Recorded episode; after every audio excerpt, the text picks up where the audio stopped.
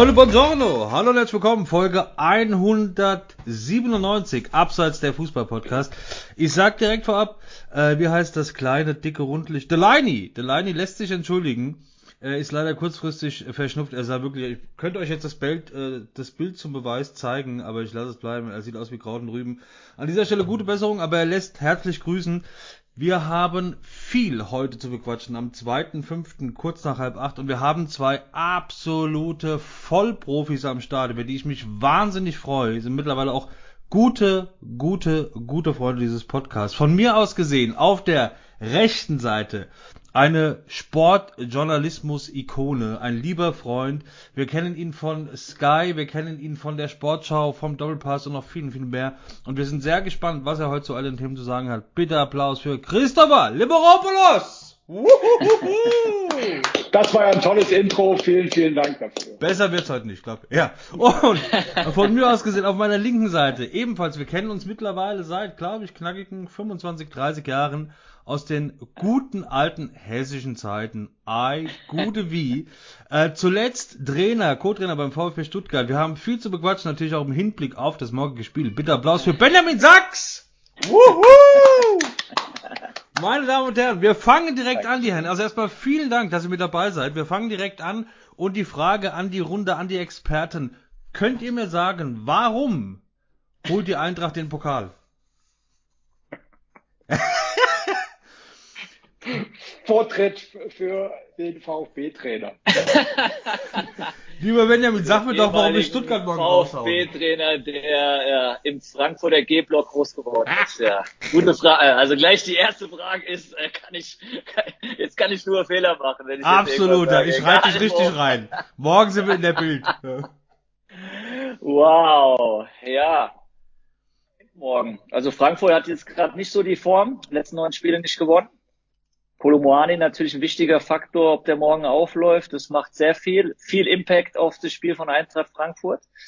Stuttgart ähm, eine gute Form.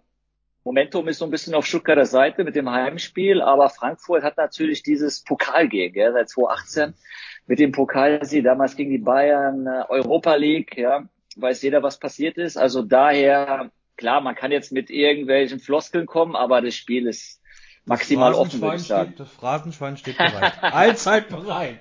Ja. ja, also auf jeden Fall Spannung auf dem Kessel, auch mit der jetzt Situation im Trainer in Frankfurt. Da läuft's ja jetzt irgendwie, also die Presse schreibt Negatives, wobei ich es jetzt überhaupt nicht so empfinde, weil ja, vor sechs Monaten war er noch ein Kandidat für Real Madrid und jetzt steht er so kurz vor der Entlassung. Da sieht man, wie, wie krass das Geschäft einfach ist. Ja, Steffen, also um ja. dich zu beruhigen, äh, ich versuche mal Argumente zu finden für die, für die Eintracht. Also das ist natürlich jetzt nochmal die große Bühne. Irgendwie braucht die Eintracht die große Bühne. Die Saison plätschert irgendwie so aus und äh, ich habe irgendwie das Gefühl, so richtig Ziele haben sie nicht mehr. Jetzt hat Axel Hellmann gesagt, vielleicht kann man das ja auch nehmen. Er bleibt. Bing, bing, das bing, wird jetzt nochmal den entscheidenden ja. Schub geben. Nein, also Spaß beiseite. Aber ich glaube, das, das ist nochmal so die große Bühne. Die Qualität der Mannschaft ist ja auch da. Ähm, die sind ja auch da in der Europa League über sich hinausgewachsen und jetzt nochmal ja, äh, DFB-Pokal und ausgerechnet dann nochmal gegen Stuttgart. Die, also du hast es ja gerade richtig gesagt, die Formkurven sind ja jetzt äh, genau umgekehrt eigentlich. Aber ich glaube an die Eintracht und glaube, die packt das. Aber Christopher, äh, wie würdest du denn reagieren, wenn du jetzt zum Beispiel in der Pressekonferenz sitzen würdest und, äh, und Glasner sagt, das, was man eigentlich als Fan vermutet, das heißt, uns ist die Liga mittlerweile eigentlich wurscht, wir können da eh nicht mehr viel reisen, Fokus ist komplett DFB-Pokal. Dürfte man sich diesen Kommentar oder diese Aussage erlauben? Ich, also der Trainer lebt es ja immer vor, was, was so eine Mannschaft dann auch äh, dann auf dem Platz umsetzt. Ich finde auch bei Glasner ist so ein bisschen die Luft raus. Ähm, der, der, entzaubert sich gerade so ein bisschen selber. Ähm, ich finde es eigentlich schade, weil ähm, er ist ja auch auf dieser ganzen Euphoriewelle mitgeschwommen, ist vorangegangen, wurde in den Himmel gehoben in, in Frankfurt. Und ich erwarte natürlich von so einem Trainer auch, dass er dann entsprechende Zeichen setzt, auch nach außen. Also die Kommunikation nach außen, äh, wisst ihr beide ja auch, ist extrem wichtig, um eben die Stimmung hochzuhalten, um die Fans hochzuhalten. Und auch die Mannschaft schaut natürlich auch darauf, was, was macht der Trainer, wie kommuniziert der, wie gibt er sich. Und äh, ich finde, das ist äh, ja zu wenig, was er, was er da im Moment zeigt. und äh, auch nach außen kommuniziert. Inhaltlich hat er ja recht, aber ähm, wir nachher auch nochmal zu, zu, zu, zu Bayern und äh, auch, auch äh, zu Dortmund kommen, da sehen wir ja auch, wie unterschiedlich Kommunikation auch wahrgenommen wird. Also auch Terzic, der irgendwie zwar authentisch ist, aber aus meiner Sicht dann auch eher zu weich, zu weinerlich. Also das ist schon ganz wichtig, wie, wie, wie Glasner da auch, auch kommuniziert nach außen. Aus meiner Sicht zu wenig vor so einem wichtigen Spiel. Benny, hast du als, als äh, Trainer äh, im Amt hast du oder als ehemaliger, hast du das Gefühl, das erkennen zu können, äh, ob ein Trainer die Mannschaft noch erreicht oder ob das wirklich so ist, dass die Mannschaft einfach komplett anders da spielt in der Liga und im DFB-Pokal? Also, Herz Christopher hat ja eigentlich fast alles gesagt. Also Frankfurt ist ja in der Hinrunde, war es glaube ich die beste Hinrunde. Wenn man jetzt mit der Drei-Punkte-Regelung, jetzt im Vergleich klar, Zwei-Punkte-Regelung war glaube ich 91, 92 noch ein Tick besser gewesen mit der Fastmeisterschaft, aber sonst war es die beste. Europapokal, Achtelfinale. Also das betont er natürlich auch, machen die Trainer natürlich auch bewusst, um ein bisschen so die Stimmung auch ähm, ja irgendwie noch hochzuhalten, weil ja drumherum ähm, ja also sehr negative Stimmung irgendwie gemacht wird. Ja, ja. Ähm, also es ist, es ist gar nicht so einfach. Es, es, es fällt natürlich und steht auch mit Spielern. Es sind jetzt auch ein paar Ausfälle gewesen in der Abwehr. Ja, wenn so wichtige Säulen dann wegbrechen wie Endikia zum Beispiel, dann, dann das merkt man natürlich als Eintracht Frankfurt. Oder jetzt, ja, okay, Kolomani ist nicht lange ausgefallen, aber das war natürlich eine Hinrunde jetzt nicht der Fall gewesen. Sind sie durchgegangen, haben eine super Vorrunde gespielt, waren, äh, ja, im Pokal sind sie ja logischerweise jetzt im Halbfinale. Äh, gegen Neapel kann man, glaube ich, rausgehen. Also das war alles gut gewesen und jetzt die letzten neun Spiele ändert sich natürlich alles. Also man sagt ja immer, der Trainer erreicht die Mannschaft, da gibt's immer diese schönen Sätze. Ich glaube, mit, mit diesen Spekulationen mit Tottenham hat's ein bisschen angefangen. Also wenn man es jetzt Revue passiert, ist mal interessant, mal jetzt, glaube ich, die Presse wieder vom Februar wieder mal irgendwo, mhm. wenn man die noch weiß, was da drin stand. Und dann ging es ja um seinen Vertrag und Krösche, glaube ich, wollte, Krösche wollte verlängern. Das ist nicht Leinenschwanz von der Katze. So. Vielleicht auch bewusst, weil er gemerkt hat, oh, jetzt Glasner denkt vielleicht auch, jetzt nächsten Schritt machen. Ist ja auch legitim, Europacup gewonnen. Was kann ich jetzt mit der Eintracht überhaupt noch mehr erreichen, so ungefähr? Und Tottenham Chelsea war da, glaube ich, noch frei, oder ist ja klar, ist immer noch frei. Mhm. Nach Lampard kommt ja auch ein neuer und vielleicht hat er auch spekuliert, dass da ein großer Club kommt im Sommer. Ich glaube, er hat eine Ausstiegsklausel und seitdem ist vielleicht schon irgendwas, weil natürlich dann die Spieler haben natürlich ein Alibis, indem sie sagen, ja nicht mal der, der Trainer weiß, ob er nächste Saison noch da ist. So, und ich glaube, das macht schon ein bisschen was aus. Also es ist nicht nur die eine Sache, es sind, glaube ich, mehrere Faktoren, wieso die letzten Spiele jetzt nicht mehr so erfolgreich waren. Aber du hast das nochmal thematisiert, äh, Thema Presse auch. Äh, sowohl die Frage an den Trainer als auch an den, an den Pressefachmann. Äh, ist das irgendwann ein Punkt, wo, wo man das vielleicht gar nicht mehr so, also wo man von, also ich hatte, ich war jetzt am Samstag im Stadion bei der Eintracht gegen, gegen Augsburg, hatte auch eher das Gefühl, naja, es ist halt so ein bisschen, also irgendwie, die haben schon Bock zu kicken, aber so richtig fehlt der letzte Dampf, weil irgendwie Mittwoch DFB-Pokal und man weiß, irgendwie auch Hellmann hat das heute nochmal gesagt, äh, man guckt sich vorher die Bilder nochmal an, man weiß, man kann mit diesem goldenen Pott durch die Stadt fahren und so. Also ich hatte echt das Gefühl, auch bei der Pressekonferenz, die, die leichte Lethargie von Trapp oder Klasse, für mich wirkte das gespielt, das war eher so ein, ja, ich mache jetzt mal so ein bisschen betröppelt und schade, dass das alles so läuft, aber Fokus-Pokal. Ähm, wie weit ist da momentan die Beziehung zwischen äh, Trainer oder Offiziellen und der Presse? Weil es ich hatte das jetzt auch beim Klassen erlebt, dass der dann zwischendurch gesagt hat, ich werde jetzt seine Frage nicht so beantworten oder wenn ich jetzt den Satz sage, dann wird es direkt wieder verarbeitet. Also wie ist da, wie ist da die Ebene gerade zwischen zwischen den Fußballoffiziellen, Trainerspielern und der und der Presse? Das ist ja eigentlich, äh, ich sag mal, ein ganz, ganz normaler Vorgang. Wenn du da ganz oben warst, dann bekommst du natürlich auch viel Lob, viel wird glorifiziert, vieles auch verklärt. Also das ist ja die Ausschläge der Presse, wenn man es auch in den letzten Jahren sieht, sind ja extremer geworden, sowohl was oben, aber auch nach unten.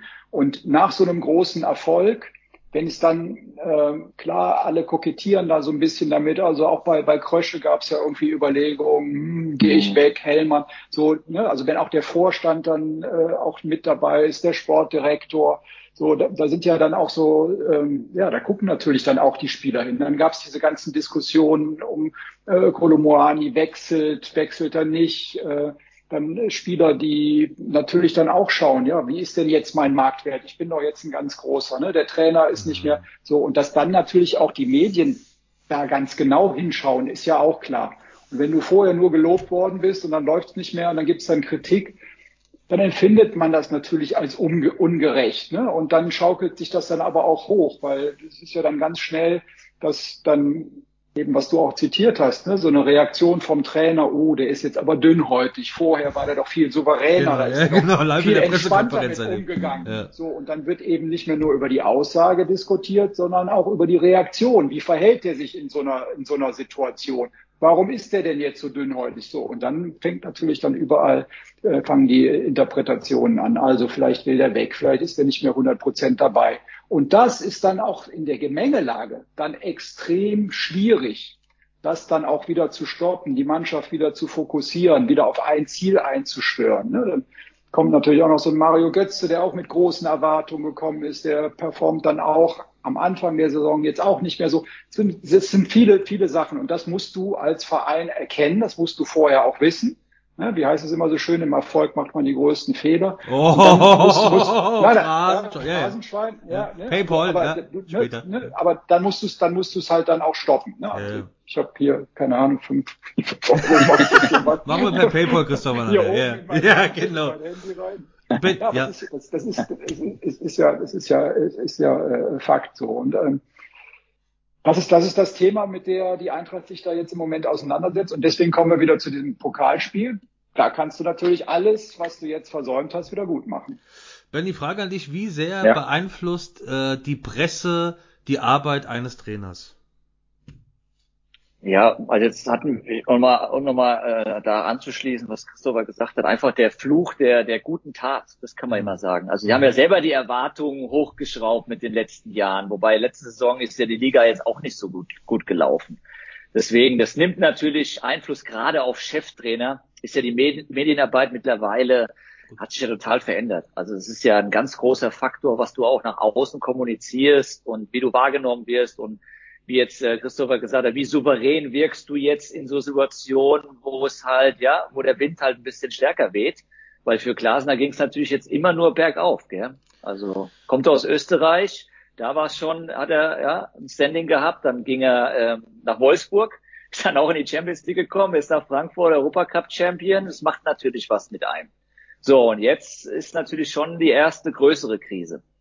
Und klar, dann die Journalisten sind natürlich auch geschult und stellen natürlich auch Fragen und ja, da kann er noch so cool reagieren, wie er jetzt in der Pressekonferenz natürlich versucht hat, es ein bisschen runterzuspielen. Ach, um was geht's hier eigentlich? Beim Halbfinale oder was, was ist das nächste Spiel?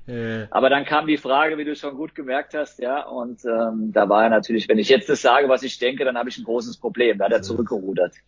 Also daher, ähm, ja, Aber, aber es, ist ein, es ist ein normales Thema. Ne? Also wenn, wenn ihr als, als Klopp, äh, als es da nicht funktioniert hat, der hat ja nun auch vieles erreicht bei Liverpool, da wurde er genauso angegangen. Äh, Ist er genau, genauso auch Guardiola, also äh, kein großer Mourinho. Also äh, ihr wisst ja, diese ganzen schönen äh, sag mal, ähm, Bonmots, die dann auf solchen Ja. Pressekonferenzen fallen, Ja. passieren natürlich, wenn ein Trainer angegangen wird und wenn es dann Emotionen gibt und er sich ungerecht behandelt fühlt. Ne? Da ist dann immer Ja. so, wie, wie souverän geht er damit um. Er kann es natürlich nicht wegbügeln, aber es ist natürlich auch wichtig, wie kann, kann ein Trainer dann auch mediale Krise und wie geht er dann damit um? und Ja, sehr wichtig, Ja, weil die ja. meisten Trainer wollen halt, sorry, die wollen halt äh, Trainingszeit auf dem Platz und die haben nicht so viel äh, Lust darauf. Das muss man klar sagen, also meine Erfahrung auf diese ganze Medienarbeit. Aber, man kann aber natürlich wie extrem Mourinho, Wichtig. Das ja. ist extrem Man wichtig. Ich wollte, sorry, Mourinho- dass ich dich da unterbreche, aber das ist eigentlich Mourinho hat extrem gesagt, wichtig, äh, weil, weil du, du ziehst die Mannschaft ja auch mit. Ne, klar, du kannst vieles auf dem Platz machen. Wenn aber die Stimmung im Umfeld schwierig ist, dann beeinflusst das auch die Mannschaft. Da kannst du so toll trainieren, wie du willst. Wenn die jeden Tag in der Zeitung lesen, was sie für Vollpflaumen sind, dann beeinflusst die ja, das. ja, ja, ja, ja, genau. Weil Ja. du es Auch Da liegt wahrscheinlich auch noch einiges brach in der Medienarbeit. Da gibt's natürlich Medienschulungen, aber das reicht da nicht, wenn du im Jahr mal zweimal auf einer Medienschulung bist. Also ich glaube, da, da ist noch viel Luft nach oben, weil wie Mourinho, er sagt dann, Donnerstag beginnt das Spiel, wenn jetzt Samstag Spieltag ist, weil er weiß, wie er darüber auch steuern kann und wie er auch, es schaut ja auch so viele Leute auch im Umfeld von den Spieler, Freunde, Freundinnen, die gucken ja alle diese Pressekonferenzen und schauen, ja. wer was sagt und der Trainer und die Spieler natürlich auch selber, dass es natürlich jetzt mit den sozialen Medien sich nochmal ganz extrem geändert hat. Und deswegen hat das so einen Impact mittlerweile auf den Fußball. Das ist natürlich für die ganzen früheren Trainer und die Romantiker des Spiels hat sich natürlich schon vieles verändert, gell? Die ja. wünschen sich manchmal diese heile, schöne Fußballzeit wieder zurück. Ja, ja und ich kann sagen, also als, als in meiner Zeit beim ersten FC Köln, ich wusste, wenn wir eine medial schwierige Woche hatten, dann war die Stimmung im Stadion am Wochenende auch schwieriger. Mhm. Beim ersten Fehlpass wurde es direkt unruhig, weil schon vorher in der Woche, da war irgendwie Theater, irgendwelche Geschichten, die dann in den Zeitungen standen. So, dann war auch die Geduld ganz anders, als wenn alle dann wie ein Mann hinter der Mannschaft gestanden haben. Und das selbst in Köln, wo ja eigentlich die Stimmung immer gut ist. Ne? Also du hast das schon ja. gemerkt und das hat natürlich auch einen Einfluss äh, auf die Mannschaft. Kannst du das eigentlich irgendwie suggerieren, dass wenn du dann in der Pressekonferenz bist und die und die Reporter melden sich von Zeitung gerade, dass du den einfach ignorierst oder musst du dann schon alle, die sich melden oder sagst du einfach so, ich weiß, der von FFH meldet sich gerade so, vielen Dank, wir haben jetzt auch keine Zeit mehr oder musste alle alle Fragen müssen müssen gestellt werden? Nein, also das ist ja die, die du musst ja schon fair sein. Ne? Also das ist ja auch die Challenge, dann auch damit umzugehen. Ne? Also ähm, wenn du da irgendwie einen dann äh, nicht berücksichtigst, weil du weißt, der ist besonders kritisch, dann hast du dann oft auch den, den Effekt, dass Journalisten zu Recht sich dann natürlich auch äh, solidarisieren und sagen immer, da vorne, der Vogel, der nimmt mich nicht dran. Ja, ja, Was ist das denn für einer? Wer glaubt denn, wer der ist? Kannst du dich e-mailen, wie du willst. Ähm, ich wollte mal, um das ja. Thema dann zu äh, schließen, nochmal kurz zu fragen, wie ist denn aktuell euer Tipp, was das Thema DFB-Pokal betrifft? Also wer holt Stand jetzt äh, eurer Meinung nach in diesem Jahr, in dieser Saison den DFB-Pokal? Ja, erstmal. Gibt ja nur eine Antwort. Ah, so ist das. Forza SG. So, da kann die Katze auch mal fliegen. Ja, freu dich, Mika. So. Also euer Tipps ist ganz klar SGE, wie ich sehe. Ich glaube, die Freiburger sind irgendwie dran. Ja, haben die heute natürlich ein Riesenbrett zu, zu bohren gegen Leipzig, ist normal mit der Qualität, was Leipzig jetzt, Kunku ist wieder zurück, der, der natürlich ein Unterschiedsspieler ist bei Leipzig. Aber die Freiburger, die Saison von denen, so stabil. Sie haben natürlich jetzt viel Erfahrung gesammelt. Letztes Jahr waren sie ja im Pokalfinale. Jetzt haben sie heute das Heimspiel. Also SC Freiburg. Mhm. Ist ein sehr guter Tipp, würde ich sagen. Gut, dann können wir an dieser Stelle die Aufnahme beenden. Ich sage vielen Dank. Und, ja. äh, ja, schauen wir mal. Ich sage natürlich weiterhin Forza SGE, so wie gegen die, also wenn sie die Leistung abrufen können wie äh, gegen Union, dann bin ich mal sehr gespannt. Dann hoffe ich zumindest auf das Finale. Dann natürlich ein, ein absolutes Top-Thema. Wir äh, machen damit jetzt weiter. Ist natürlich das Thema äh, die deutsche Fußballmeisterschaft und vor allen Dingen äh, das Thema Dortmund und der arme, arme, arme Schiedsrichter, der gerade äh, wie die Sau durchs Dorf getrieben wird. Und ich möchte vorab, bevor wir äh, als Anfang, möchte ich einen Vorschlag unterbreiten, wie ich mir vorstellen könnte, dass man, weil ich habe momentan das Gefühl, der, der Schiri war ja auch beim, ähm, beim äh, Doppelpass, hat sich da versucht nochmal zu erklären, es gab Drogen, Polizeischutz, Morddrogen gegen die Familie etc. pp. Frage an die Runde, wie wäre zum Beispiel, wenn sowas passiert, dass man sagt, okay, trotz VAR ist klare Fehlentscheidung, man hat es ganz eindeutig gesehen, er bereut es am nächsten Tag, man setzt sich an einen runden Tisch, ähm, beide Parteien plus Schiedsrichter und noch ein, zwei wichtige Leute vom DFB und sagt, okay, wir sind uns alle einig, diese Entscheidung ist jetzt passiert, wir wollen den Schiri nicht allein lassen, was halten wir zum Beispiel von einem 35 von einem 36. Spieltag, wo die Spiele wiederholt werden, die ganz klar verpfiffen wurden. Was ist, wie ist das? Ja, schön, schöne Idee, aber völlig unrealistisch. Was ich allerdings für eine gute Idee halte, ist diese Challenge. Also, dass ja, ein Schiedsrichter genau. eine Challenge machen kann. Einmal pro Halbzeit. Pass mal auf, genau. mein Freund, guck dir das nochmal an. Wenn du dir das anguckst, dann wirst du eine andere ja. Meinung haben als äh, so bei genau. Wir haben ja alle gehofft, durch den VAR wird alles gerechter, ist es aber leider nicht geworden. Also äh, je mehr Leute drauf gucken, umso unverständlicher ist es, wenn dann solche Fehlentscheidungen und dann letztlich ist der Schiedsrichter äh, der arme Sau, der dann, äh, Entschuldigung für den Ausdruck, aber der dann äh, da die, im Fokus steht. Und das kann ja nicht sein. Also dann, also ich finde dieses, diese Idee mit der Challenge kennen wir aus dem American Football, funktioniert da auch genau. wunderbar. Ähm, das wäre eine gute Lösung. Äh, da sagen ja. aber Spötter jetzt schon, äh, wenn's Benny, wenn's, äh, wenn wenn man quasi nur einen Challenge hat in der mhm. pro Halbzeit, ja, das passiert aber dreimal, da haben wir wieder das gleiche Problem. Nee, aber man übergibt, äh, bin ich bei Christopher, natürlich die Verantwortung auch kurzzeitig mal den Trainern, weil es gibt natürlich schon Trainer, die dann permanent beim Schiedsrichter oder beim vierten Offiziellen sind und so haben sie zumindest kurz mal die Möglichkeit, mit dieser Challenge auch die Verantwortung zu übernehmen, weil sie ziehen die dann. Deswegen würde ich auch sagen, eine pro Halbzeit ist absolut in Ordnung. Und dann wäre jetzt wahrscheinlich die Situation so entstanden, dass Terzic und Dortmund den gezogen hätten in der Situation. Aber da hängt natürlich vieles dran. Also ich war in Frankfurt gegen Dortmund. Ähm, im, Im Hinspiel in Frankfurt, da hat äh, Stegemann auch gepfiffen. Ja. Und er hat einen klaren Elfmeter von Adiemi gegen Götze nicht gegeben. Da hat der Schiedsrichter echt, das war auch eine 6 gewesen dann in der Endnote. Und dann war die, die, die Ansetzung natürlich schon schier ungünstig gewesen für so ein Spiel in Bochum mit ihm dann auch, der so eine Vorgeschichte hat. Also ich glaube, da hätte man als DFB, das hätte man besser vorbereiten müssen. Ob man jetzt diesen Schiedsrichter dahin schickt und das Spiel war ja hoch emotional für beide Mannschaften.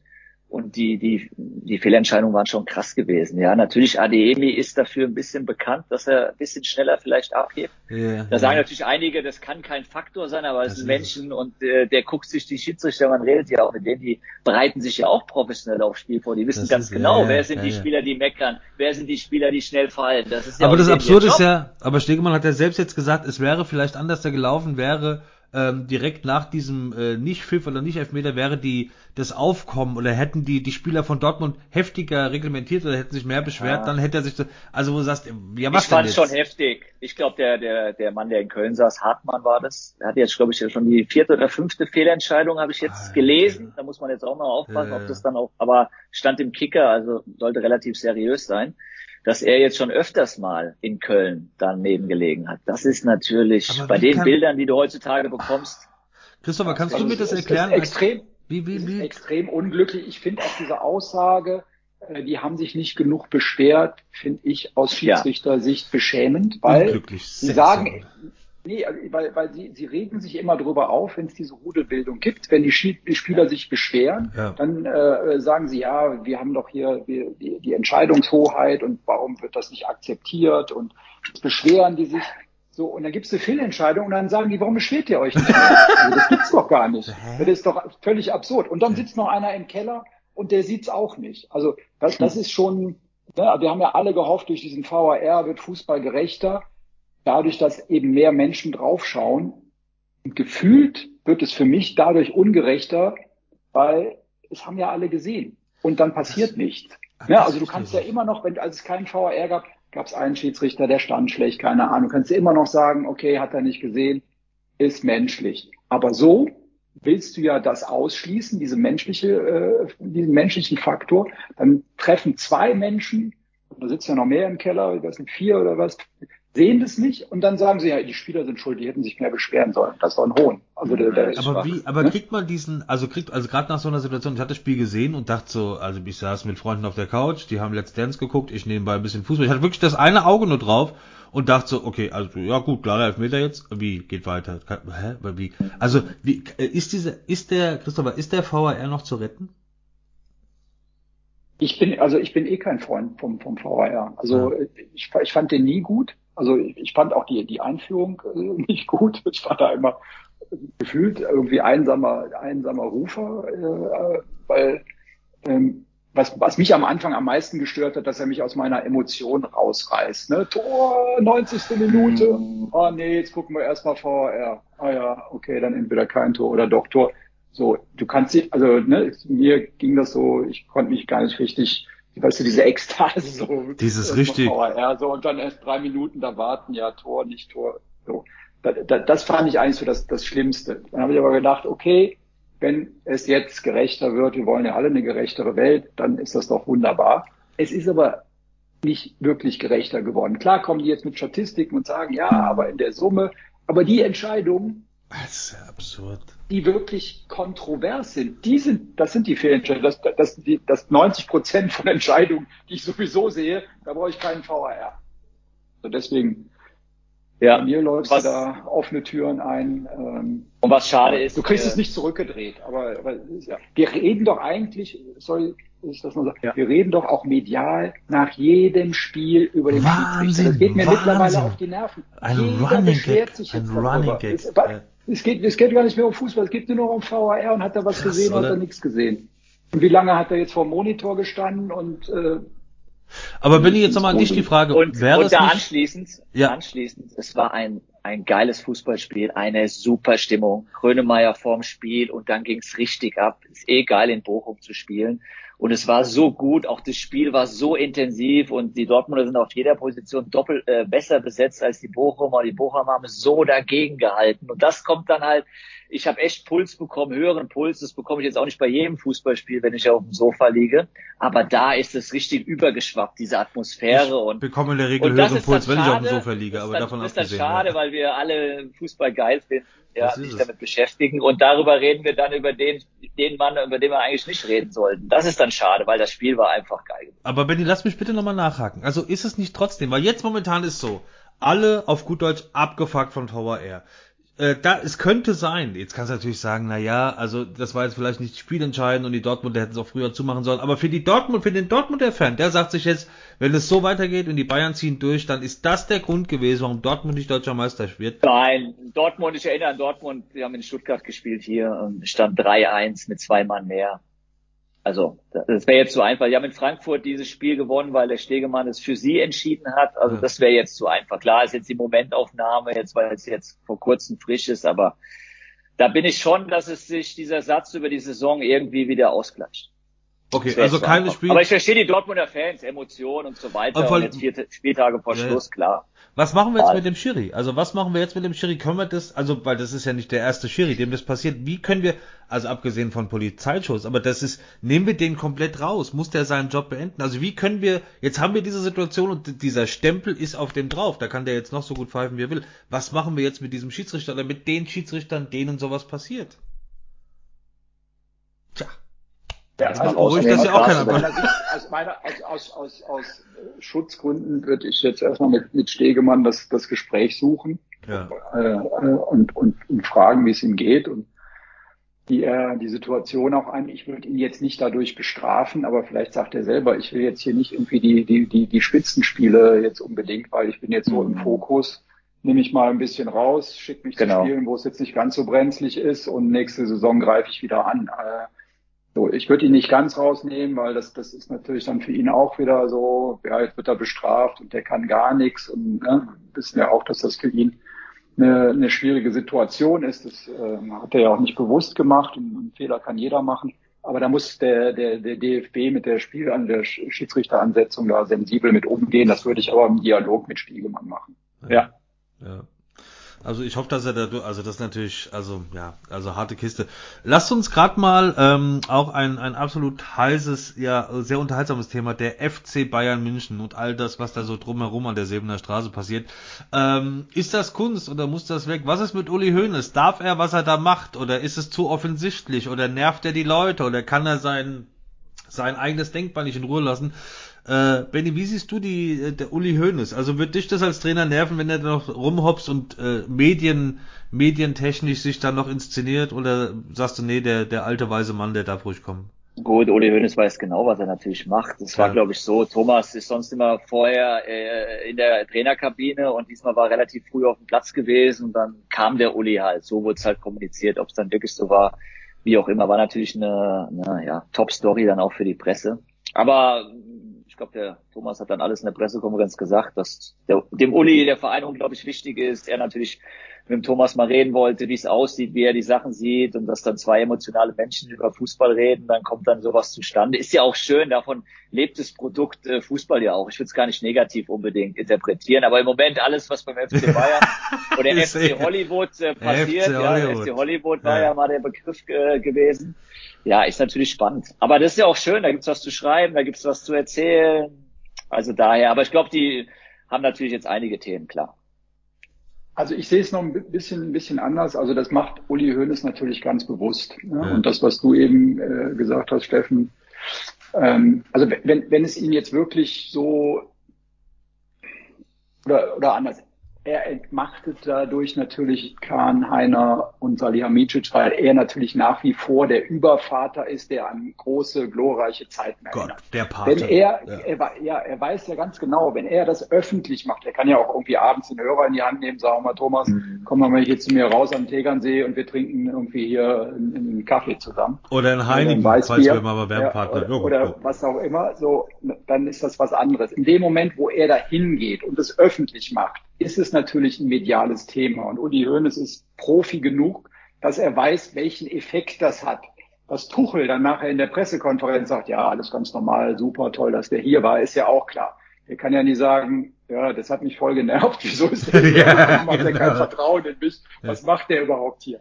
Ne, das muss er ja irgendwie einfangen, um auch das Thema äh, runterzuspielen.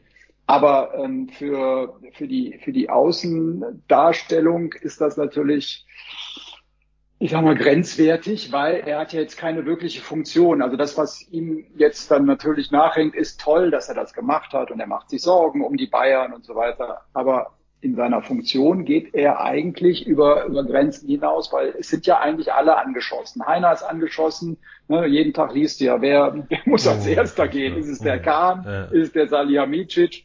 Und durch so eine Aktion stärkt Hönes die ja nicht. Ne? Also dann hätte er mit denen zusammen dahin gehen müssen. Also wenn sie jetzt so ein geschlossenes Bild nach außen, aber indem er da alleine hingeht, macht er sich natürlich größer als die anderen. Also mhm. ich äh, sehe das mit vielen Fragezeichen. Benny, ich wollte dich mal fragen, ähm, nochmal so einen Schritt zurück, weil das ist ja auch erst ein paar Tage her. Diese Causa äh, Nagelsmann-Tuchel, kannst du das nachvollziehen, dass das mitten in der Saison, oder wie, wie ist das für einen Trainer, wenn man so mitten in der Saison reingesetzt wird in den Verein und sagt, okay, jetzt fangen wir an zu zaubern mit dem, was wir, was wir dir da, also war das, hätte der Tuchel da auch sagen können, sollen, müssen, Freunde, lasst die Saison und dann äh, am ersten Spieltag, dann komme ich gerne vorbei. Ja, war, glaube ich, eine besondere Situation. Thomas Tuchel war frei und es gibt natürlich Vereine, die dann ab Sommer auch ein Auge auf einen Trainer werfen, der Welttrainer geworden ist. Also gibt es ja ein paar Vereine, die dann frei werden, wie äh, Tottenham zum Beispiel, Chelsea, die einen jetzt spontan einfallen auf jeden Fall. Und da hat natürlich Bayern auch so ein bisschen gesehen, okay, wenn wir jetzt nicht zugreifen, kann sein, dass Thomas Tuchel dann im Sommer weg ist. So eine spezielle Situation, rein sportlich gesehen hat Nagelsmann äh, geliefert. Was dann wirklich, das wurde ja nie richtig kommuniziert, vielleicht will man Nagelsmann auch ein bisschen schützen, aber das ist jetzt nur meine eigene Einschätzung.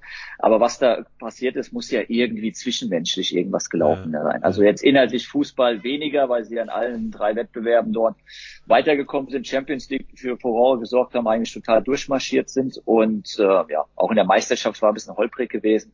Aber ich glaube, mit seiner Art hat er sich da nicht viele Freunde gemacht. Also ich kann jetzt dieses Medien Technisch ist in München natürlich extrem. Das kann Christopher mit Sicherheit gut einschätzen, wie er sich da, ich glaube, für sein Alter echt reift, wie er sich präsentiert ja. hat. Aber FC Bayern ist natürlich nochmal ganz, ganz anders. Da wird ja alles auf die Goldwaage gelegt. Wie kommt er zum Training? Was zieht er an? Äh, wie ist seine neue Freundin, ja, und so weiter. Das muss er natürlich auch wissen, dass es natürlich jetzt nicht gerade Alles. optimal gelaufen ja, ist, ja, diese ja. ganzen Themen. Und ich glaube, eher die haben ihn geschadet. Die Klamottenauswahl, um Gott. Dass er dann nach dem Leverkusen-Spiel dann auch noch weggefahren ist, so sonntags, samstags Leverkusen verloren, Sonntag, also so nach dem Motto, ach, mir scheißegal, ich bin Jura als Nagelsmann, ich bin größer als der Club. So ist wahrscheinlich irgendwas da gelaufen in dieser Hinsicht, ja. Und das ist natürlich, mir san mir geht natürlich nicht. Ja, also das, was, was ich weiß, es war sicherlich ein, auch ein, ein, ein Problem der Außendarstellung. Ja, ja. Ähm, das hat, er hat sich natürlich da auch inszeniert. Er hat sich da so ein bisschen verleiten lassen. Und wenn wir auch in die Geschichte der Bayern gucken, ob es Ancelotti war oder Guardiola äh, oder Jupp Heynckes, das waren natürlich Trainer, die in der Außendarstellung nicht mit dem Skateboard da zum Training gekommen sind oder mit ich der Ich hätte es bei Pep gerne gesehen, ja. Ich hätte gesehen. Und ja. auch nicht irgendwie eine, eine Bildzeitungskollegin als Freundin hatten, so, ne? Also das sind schon viele Sachen gewesen, die da nicht so gut angekommen sind. Ähm, vor allen Dingen, ja, so ein Trainer ist ja dann auch ein Vorbild, ne? Und wenn er sich dann darüber aufregt, dass Spieler zur Modenschau nach Paris fliegen und die dem sagen, ja, guck mal, was du da alles machst, ähm, ja, so das, das äh, passte dann irgendwann auch nicht mehr äh, ganz, ganz zusammen. Ne? Und das, das hat es ist natürlich auch verständlich. Ein junger Kerl, der wird dann abgefeiert, oh, der coolste Trainer der Liga. So es, also guck mal, was das für einer ist. So, da musst du aber auch einen haben, der dir sagt, pass mal auf, mein Freund, das fliegt dir nachher um die Ohren. Mhm, Lass das. Ja. ja. Komm nicht mit dem Skateboard zum Training. Ja, mhm. lass es einfach ja, das sind so Dinge, die dann nachher, ja, und was, was du auch gerade gesagt hast, dann äh, Niederlage gegen Leverkusen, dann mit der Freundin in Skiurlaub fahren, anstatt dann irgendwie mal drüber nachzudenken, was besser werden kann, so, ne, wo dann auch irgendwie so die Prioritäten äh, nicht so richtig gesetzt worden sind. Und das hat dann so letztlich das Fass zum Überlaufen gebracht. Wie ist denn äh, Stand jetzt euer Tipp? Wer wird deutscher Meister in dieser Saison? Ich, ich sag Bayern. Ja, sage ich auch. Ja, ich sag Dortmund. Ich sag Dortmund. Einfach für die Moral und für fürs Geschmäckle. Äh, Aber du wirkst nicht überzeugt. Sag's das nee, ja. also das ist natürlich. Also ich habe nicht das Gefühl, dass Dortmund das wirklich will. Also so, ne, also dass die da sich so richtig reinhängen. Also wenn ich den Terzic dann nachher sehe, ich mag den, aber so, so, weißt du, so dieses, dieses Kämpfen dagegenhalten, auch auf dem, auf dem Platz, auch als es da gegen Bochum jetzt nicht so richtig rund gelaufen ist, ne, also, wer, wer, wer, wo sind die Kerle, die sich so dagegen stemmen, so, ne, also, das, das, wenn sie das haben, dann können, dann bin ich bei dir, dann, dann können sie das schaffen, aber die hatten so viele Chancen, du hast es auch eben gesagt, das Spiel in Stuttgart, was sie aus der Hand gegeben haben, ja, jetzt gegen genau, Bochum, genau. so, ne, also, du hast fast das Gefühl irgendwie, es will keiner so richtig Meister werden und die, die, die, die, die Bayern lassen so viel auch dann liegen, bieten so viel an, wie seit Jahren nicht mehr und da müssen doch die ja. Dortmunder dann da reinstoßen. Warum machen die das nicht? Das ist, ne? das also das ist, macht das mich ja fast verrückt. Ja, ja. Ne? Du willst auch nicht schon zum zehnten Mal wieder die Bayern. Also deswegen, okay, dann wieder die Bayern. Wir wollen es ja eigentlich gar nicht. Nee. Wir wünschen ja alle, dass mal Aber jemand die, anderes wird aber dann nutzt doch mal bitte eure Chancen. und die Dortmunder sind nicht abgewichst genug. Also ich glaube, das ist wie, ja. wie wenn du sagst, irgendwie, du bist seit Jahren Single und willst jemanden kennenlernen und wenn du dann jemanden hast in der Bar, dann ist bumm und dann ist vorbei und dann geht der Blick nach unten und sagst, du musst schon ein bisschen, musst ein bisschen frech sein. Und bei den Dortmundern ist es jedes Mal, wenn man das Gefühl hat, so jetzt aber und jetzt und jetzt können sie es aus, und dann, wenn, wenn der Satz schon kommt, wir können es aus eigener Kraft schaffen, da kriege ich schon Gänsehaut, weil ich weiß, ach, das, damit kommen die nicht zurecht. Das, äh, das ja. kann, das wird nicht funktionieren. Ja. Schade, ja. Also ich hoffe, ich hoffe, hoffe, hoffe, hoffe, dass es noch einen Bayern Stolperer gibt äh, aber ich glaube, dafür sind die einfach zu abgebrüht und abgewichst, weil sie auch wissen, die Saison war so fahrig und so viel medial. Komm, wir nehmen jetzt die Meisterschaft mit, da haben wir die Dortmunder ein bisschen geärgert und dann ist wenigstens ein bisschen Ruhe bei uns. Also, ja, lass uns. Du hast doch nach dem Spiel hast du das Gefühl, ich muss den Terzic jetzt in den Arm nehmen und trösten. Ich fängt gleich an zu weinen. Ja, das, das, das, erwartet doch von dem Trainer, dass der da vorangeht und, und so, bam, Jetzt, so jetzt erst recht. Und ne? jetzt leg mal, zeig mal Eier und so, ja. ja genau. äh, lass uns gerade nochmal, äh, weil das natürlich auch ein spannendes Thema ist, ähm, wenn die Meisterschaft jetzt schon eventuell wieder entschieden ist. Äh, Thema Abstiegskampf. Wir haben ein, zwei, drei Kandidaten, ähm, beziehungsweise kurz, äh, erstmal vorab an euch, an die Experten die Frage, was funktioniert in Berlin und mit Dardai nicht so, wie es funktionieren sollte? Ich weiß gar nicht, ob da jetzt noch nichts funktioniert. Klar, jetzt erstes Spiel verloren, jetzt gegen Bayern gespielt. Okay, das, Spiel war jetzt, ich habe es gesehen. Klar, da stehst du hinten drinnen, 70 Minuten lang, kriegst du kein Tor, hast aber kaum irgendwie Situationen zur Entlastung und verlierst dort. Aber er hat dann schon direkt gesagt, die nächsten vier Spiele müssen wir drei gewinnen. Da kommt jetzt Stuttgart zum Beispiel als nächstes. Also hat sich schon ein bisschen was von der Haltung in Berlin geändert. Da hat man schon gemerkt im letzten Spiel, dass da zumindestens jetzt haben natürlich auch wichtige Säulen gefehlt mit Kemp, mit, mit ja gut, Boateng ist es vielleicht nicht mehr in der Verfassung, aber ähm, die kommen zurück.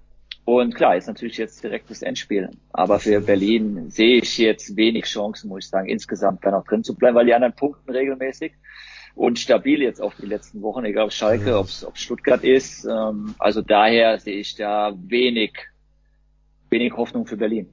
Christoph, äh, aber nehmen das die Spieler noch ernst, wenn immer wieder der gleiche Trainer kommt als Feuerwehrmann?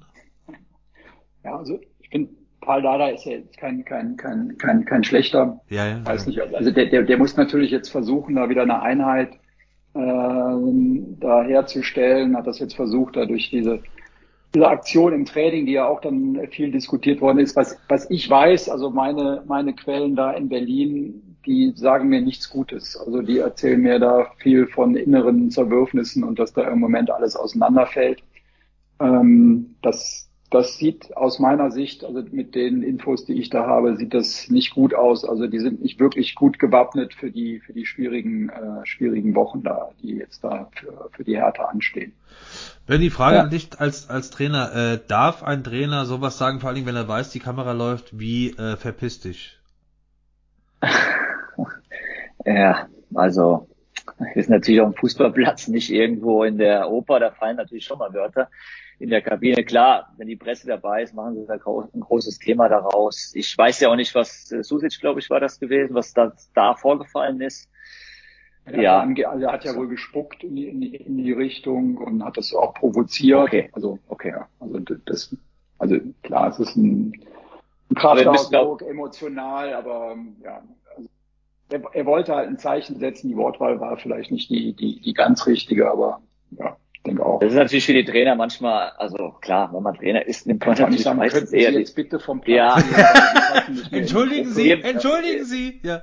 Ist ja. ja. immer so ein heißes Thema. Man will ja dann immer emotionale Typen, wie jetzt ja, ja, äh, Baumgart oder so. Und dann regt man sich auf, dass er halt über, aber wie kannst du dich in der Situation, wenn du emotional bist und, und, und lebst das halt einfach mit, wie er jetzt zum Beispiel in Köln oder Svensson ist, glaube ich, auch in Mainz einer, der schon ein paar gelbe Karten hat, der Trainer. Aber wenn die das einfach mitleben und dann willst du ja, äh, kannst du jetzt nicht sagen, in dem Moment jetzt beherrsche ich mich gerade bei Puls 180. Also genau. es, davon lebt es ja auch. Also ich ja. glaube, die Zuschauer finden das, ich glaube, das passt dann auch jeweils zu den Mannschaften, wenn es authentisch ist. Deswegen, ich würde die Wortwahl jetzt, also Kraftausdruck, klar, jetzt kann man wieder sagen Vorbildfunktion, aber Ach, mit diesen Moraldingern, ich glaube, da muss jetzt keiner kommen, oder? Ihr wollt gar nicht wissen, was also ich teilweise... Macht euch keine Sorgen, ich muss mal kurz hier Akku aufladen. Ja.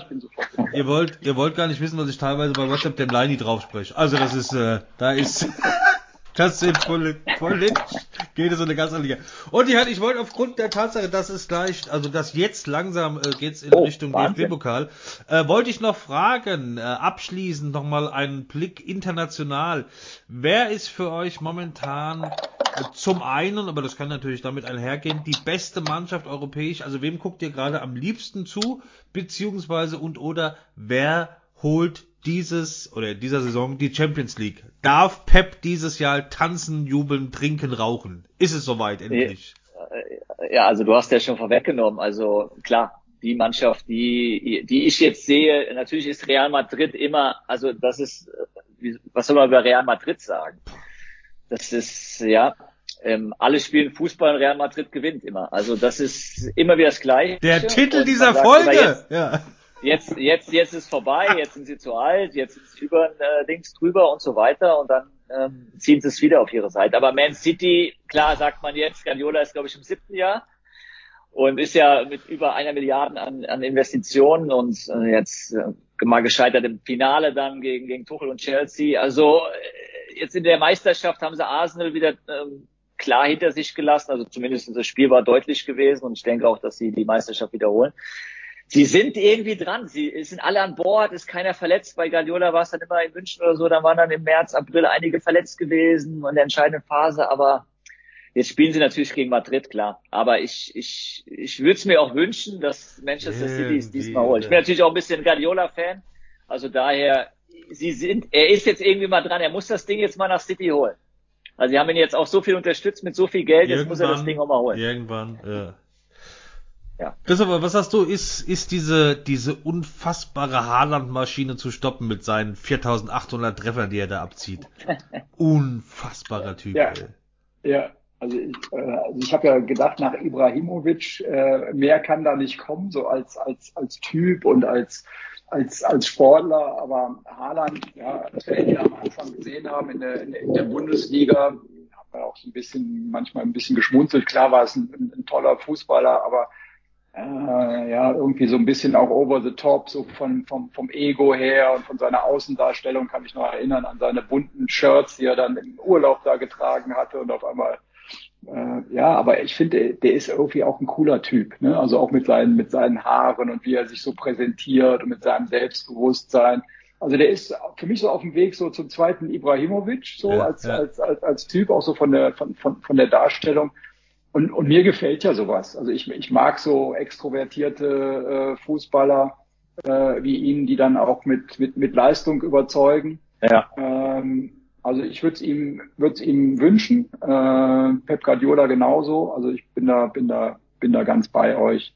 Klar, Real Madrid, der, der, der Mythos, aber ich finde Haaland äh, so als mit dem dem Henkelpott in der Hand wäre doch ein schönes okay. Bild. Man stelle sich nur mal Benny und mich äh, mit Haaland-Frisur vor. Das allein das geiles Wobei Bild. Erland hat es ja letztes Mal bei dem letzten Tor hat er die offen getragen. Oh. Das war beim letzten Spiel, es sah, also okay. Ja. Verbesserungswürdig. Die Mähne geschüttelt. Ja, ja, also. Dann macht er noch sein Tor endlich, nachdem er dann vorher sechs verballert hatte. Also, ja, aber das war auch interessant, wie er aussieht, wenn die Mähne offen ist.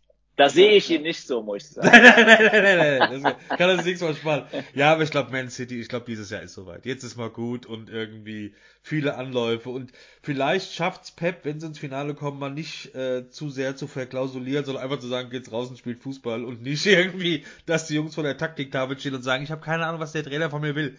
Also das, das wünsche ich vor allem. Ja, ich sage erstmal vielen, vielen Dank für diese Folge. Ähm, wir haben jetzt äh, quasi Stand jetzt, jetzt Zeit 20.19 Uhr, das heißt langsam geht's Richtung DFB-Pokal. Ich würde gerade noch ein Set-Foto machen, natürlich nur mit sauberer Wäsche im Hintergrund. Und warte mal, so. Jawohl. Mache ich auch noch eins hier. Kann ich das gleich noch bei Instagram posten. Sehr, sehr gerne. Genau. Liken. Dass alle sich den Podcast anhören und natürlich auf YouTube dann auch nochmal anschauen. Sehr, sehr, sehr, sehr gerne. Wir sagen an dieser Stelle nochmal viele Grüße, gute Genesung an den äh, solchen, äh, an den Leini, der das jetzt äh, gleich noch in der Produktion. Ich sage vielen, vielen Dank und Applaus, meine Damen und Herren. Benny Sachs, Christopher Limberopoulos, vielen Dank. Wuhu! Euch vielen Dank. Grüße, Leini. Beim nächsten Mal bist du wieder dabei. Wir haben Jawohl, Leini. Aber werd gesund, ganz schnell. Genau. Und ich sage also, viel Spaß, vielen Dank fürs Mitmachen, liken, teilen, abonnieren. Steffen, war super. Danke. Dankeschön. Ja, vielen Dank nochmal. Ja. Dankeschön. Schönen Feierabend, viel Spaß. Tschüss. Bis dann. Danke. Ciao. Servus. Euch auch. Bis zum nächsten Mal. Ciao.